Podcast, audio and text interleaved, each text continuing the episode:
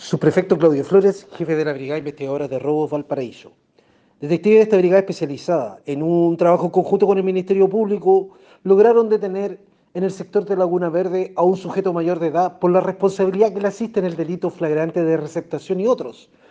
Oficiales de esta brigada especializada, según antecedentes de la investigación, el trabajo de inteligencia policial, el análisis criminal efectuado por oficiales de esta BDI en virtud a un foco investigativo por infracción a la ley de armas, con un delito de robo con intimidación y violencia acontecido el día 14 del presente mes en el servicentro COPEC ubicado en la recta Las Salinas Viña del Mar, donde sujetos desconocidos, premunidos con armas de fuego, proceden a intimidar y golpear a los ocupantes del móvil, para luego darse a la fuga del lugar con el vehículo a víctima.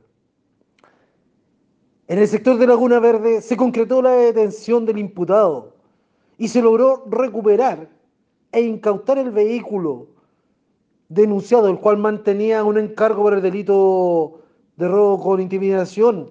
Además, este vehículo se encontraba clonado con sus patentes y documentación falsificada.